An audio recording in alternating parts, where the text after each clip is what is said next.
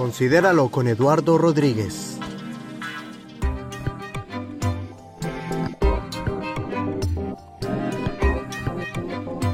Mensajes prácticos que te ayudarán a avanzar en tu caminar con Dios. Reflexiones bíblicas para la restauración y fortaleza de tu vida espiritual y emocional.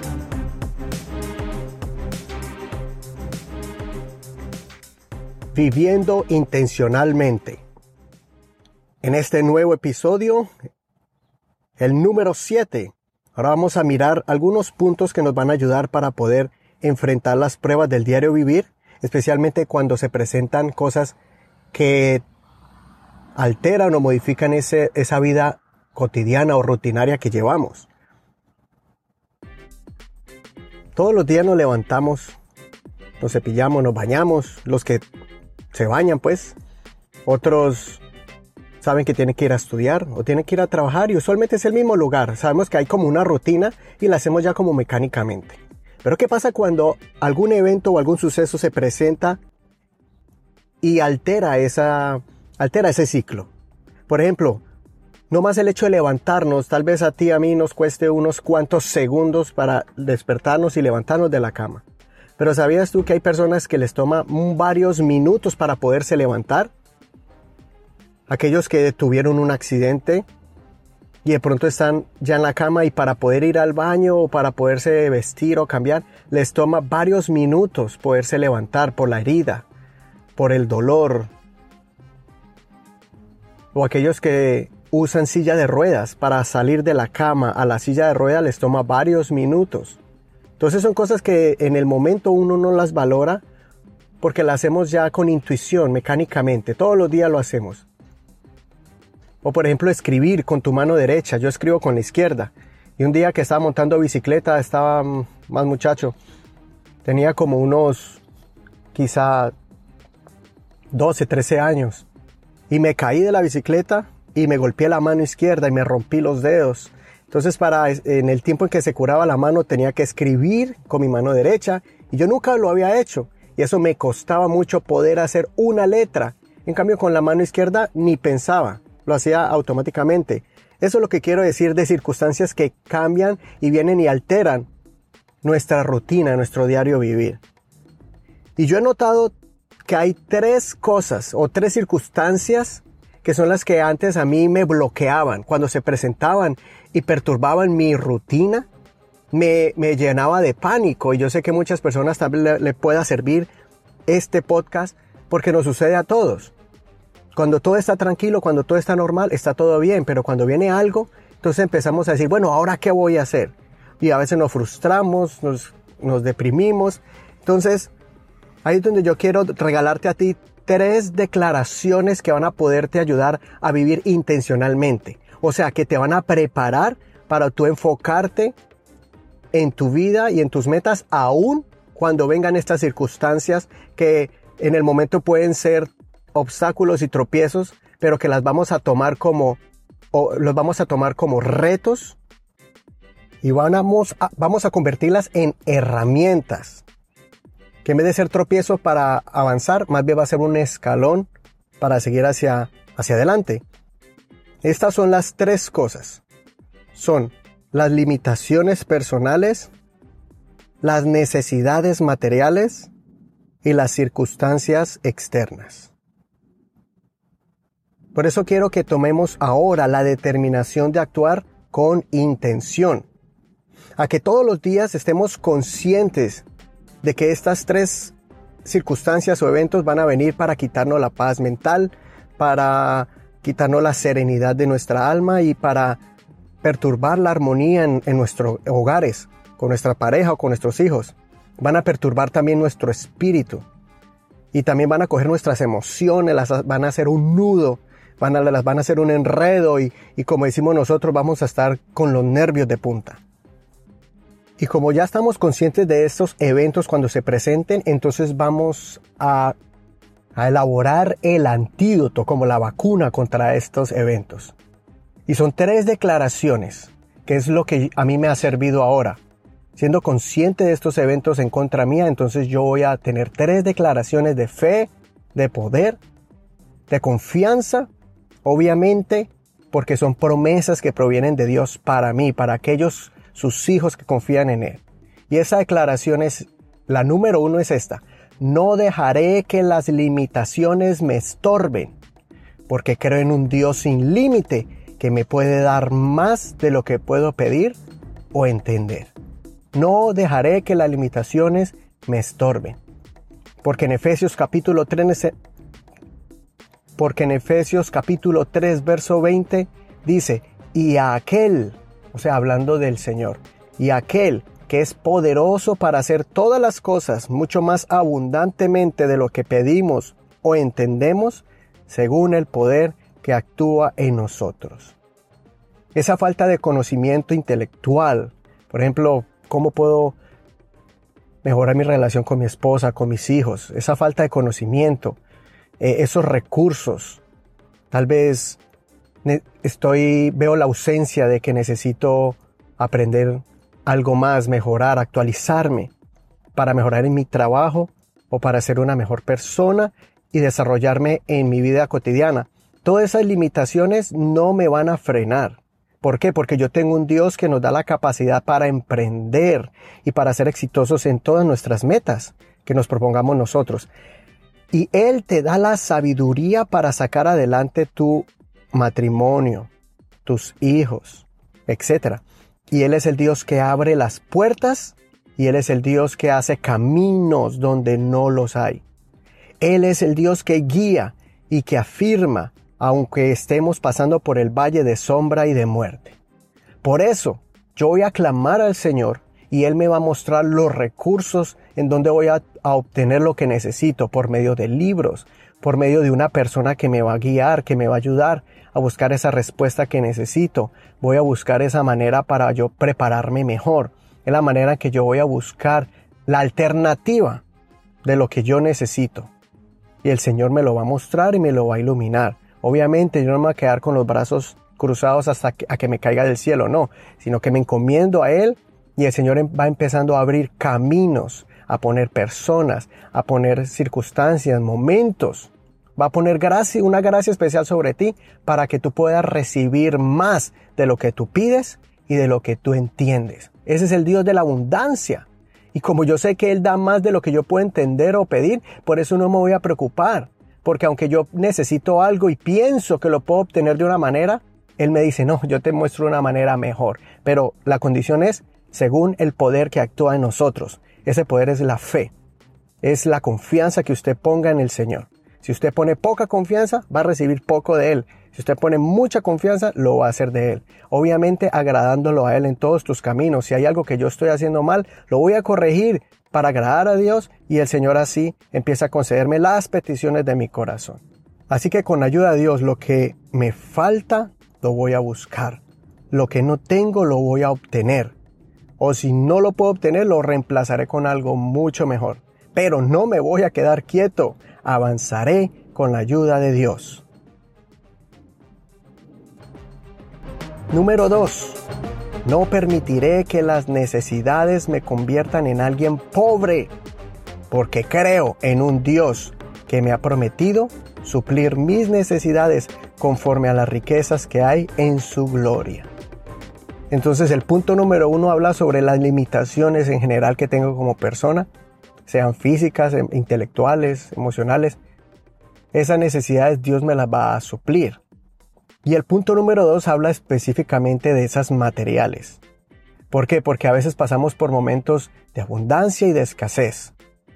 Y tenemos la tendencia que cuando estamos pasando por las de abundancia, pues estamos tranquilos, no necesitamos de nuestra fe porque al fin y al cabo todo lo tengo. Si no lo, a veces confiamos en nuestras propias fuerzas, en nuestra posición. a veces estamos confiados de que los recursos sociales del gobierno que ellos dan. Entonces, a veces decimos, no, no, no ejercitamos nuestra fe para confiar en el Señor. Y cuando nos encontramos en una situación de escasez, entonces tenemos la tendencia también de murmurar y de reclamarle a Dios con enojo, con rabia, frustrados, decir, Dios mío, ¿por qué estoy así? Por eso nuestra actitud tiene que cambiar. Tenemos que entender que aunque pasemos por momentos de abundancia o escasez, la gloria es para Dios y la confianza siempre va a ser en el Señor. A veces pasamos por pruebas, por dificultades. Y ahí es donde tenemos que demostrarle al Señor que confiamos en Él. Y en esos momentos de escasez es donde tú empiezas a valorar lo que no es material, cuando empiezas a valorar tu salud, tu familia. Y como dice la palabra de Dios, mientras que tengamos techo y abrigo, tenemos que estar contentos con eso. En los momentos de escasez es donde empezamos a valorar todas esas cosas y a ejercitar lo que es el contentamiento. Y no confundamos el contentamiento con el conformismo. Son dos cosas diferentes. Pero ahí en el contentamiento significa de que yo estoy agradecido con lo que tengo y que voy a seguir buscando los recursos. Es más, tengo que analizar, ¿será que estoy pasando por escasez porque he sido un mal administrador? ¿Será porque no he manejado bien mis finanzas? Y ahí es donde yo tengo que tomar lo que tengo, lo que Dios me ha provisto, para yo seguir y salir adelante. Y no sentirme menos o más que los demás. Así cuando tú tengas un millón de dólares en el banco, no te va a ser más o superior a otras personas. Y cuando tengas 100 dólares en el banco, tampoco te va a ser menos que otras personas. Entonces vamos a luchar en contra de esa perspectiva eh, terrenal, de que si la persona tiene más es más y, y si yo tengo menos soy menos. No, yo soy una persona que tengo abundancia. ¿Por qué? Porque tengo el Dios que suplirá todo lo que me falta conforme a sus riquezas en gloria, pero si permanezco en Cristo Jesús. Así que yo voy a confiar al que ha prometido que nunca nos faltará nada. Solamente voy a aprender a confiar en Él y voy a aprender a adorarle en todo tiempo, en abundancia, en escasez, en las vacas gordas o en las vacas flacas.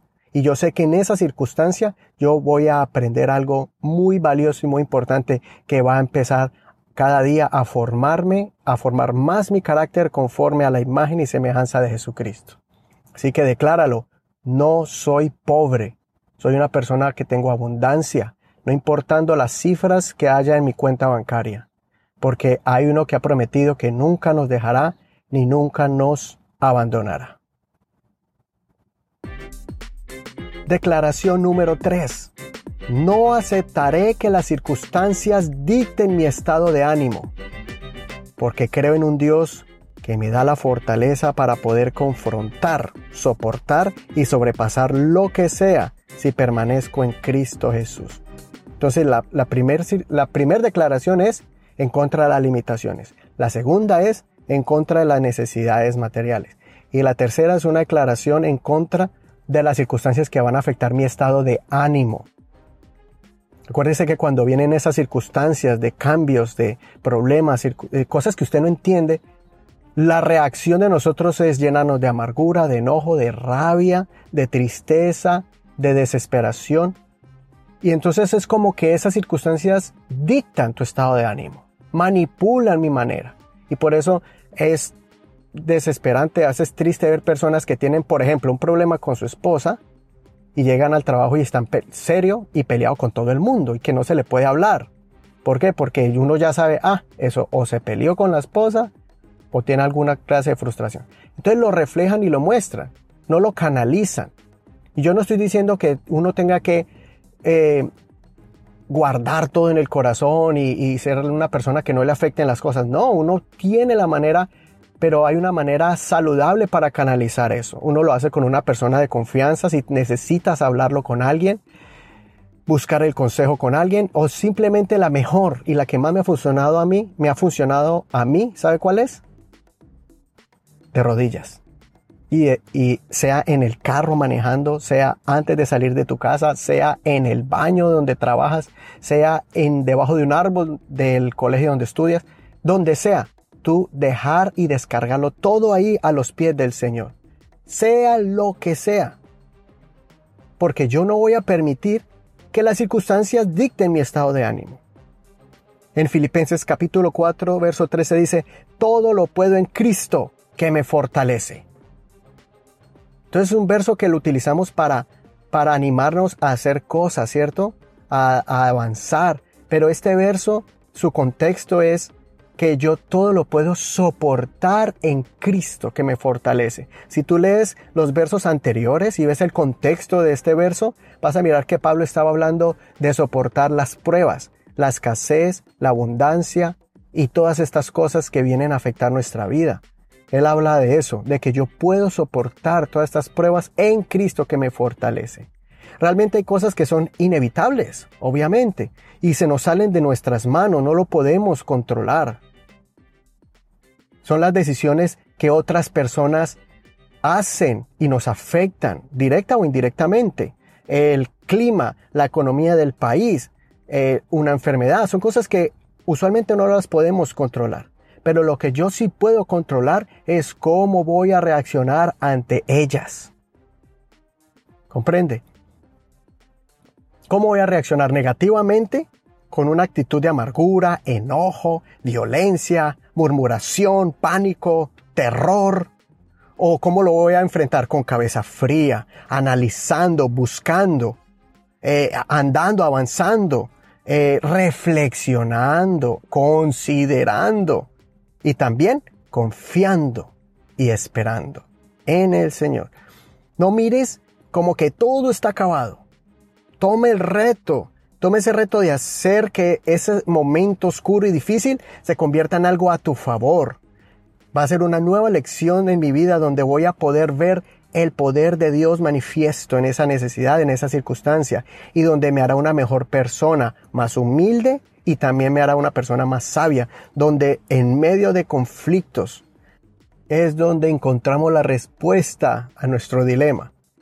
Y en ese problema con esa persona, que tú la ves como un enemigo y que es una persona que, ¿qué es lo que le está pasando a esa, a esa persona contra mí? Si tú empiezas a evaluar cuál es la circunstancia, cuál fue el problema, hasta se puede convertir en una persona que va a ser tu amigo y una persona que va a ser antes un apoyo si es que esa persona tiene un corazón limpio pero que tiene un conflicto contigo.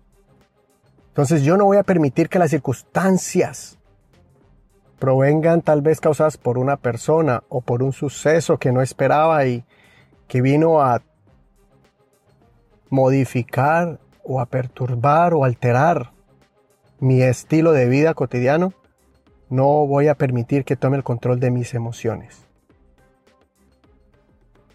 Ese malentendido con mi esposa me va a ayudar a practicar el perdón, la reconciliación y me va a unir más a ella. Eso que no entiendo con mi hijo es lo que me va a unir más a él. Y vas a escuchar, te amo hijo, papi, te amo, te admiro. ¿Por qué? Porque ellos van a mirar en nosotros cómo resolver los conflictos en vez de aprender a siempre a reaccionar. Si tú gritas y tiras puertas, adivine qué va a hacer tu hijo o tu hija. Va a hacer lo mismo y después nos vamos a frustrar. Y vamos a querer corregirlos con más violencia, pero ¿sabe qué va a pasar? Nos vamos a tener que tragar las palabras porque vamos a mirarnos como un espejo en ellos. Y tú mismo te vas a dar cuenta que cuando lo vas a corregir por gritar, te vas a tener que quedar callado porque, oh, es que está gritando igual que yo, está azotando puertas igual que yo, se está encerrando en sus problemas igual que yo. Pero eso es lo que vamos a empezar a modificar para, dejar un buen legado a los que nos están mirando alrededor. Llámese hijos, llámese pareja o llámese amigos, llámese vecinos. Así que no voy a permitir que las circunstancias van a controlarme a mí, sino yo las voy a controlar y voy a reaccionar de manera positiva. Así que, resumiéndolo, tres declaraciones que vamos a hacerlas todas las mañanas y todos los días y tenerlas en cuenta. No dejaré que las limitaciones me estorben. No permitiré que las necesidades me conviertan en alguien pobre y no aceptaré que las circunstancias dicten mi estado de ánimo. Vuelve, escucha este podcast o mira las notas de este programa ahí en tu reproductor de podcast o también lo puedes buscar en nuestra página web, en nuestro blog y ahí vas a tener los tres puntos. Si quieres escribirlas, te las regalo, guárdelas, póngalas en un libro, en tu Biblia, en tu pared, apréndaselas de memoria y, y declárelas junto con los versos bíblicos. Los versos que te di, porque ahí están las promesas del Señor. Y ahí es donde usted le va a decir, Señor, no dejaré que las limitaciones me estorben, porque tu palabra dice que tú eres el Dios que da más de lo que yo puedo pedir o entender. No permitiré que las necesidades me conviertan en alguien pobre, porque tu palabra dice que tú suplirás todo lo que nos falta. Y eh, no aceptaré que las circunstancias dicten mi estado de ánimo, porque todo lo puedo en Cristo, que me fortalece. Que pases un gran día, una gran semana. Pon en práctica estos consejos, considera lo que te digo y Dios te dé entendimiento en todo. Nos vemos hasta el próximo episodio. Bendiciones de Dios para ti y tu familia. Chao.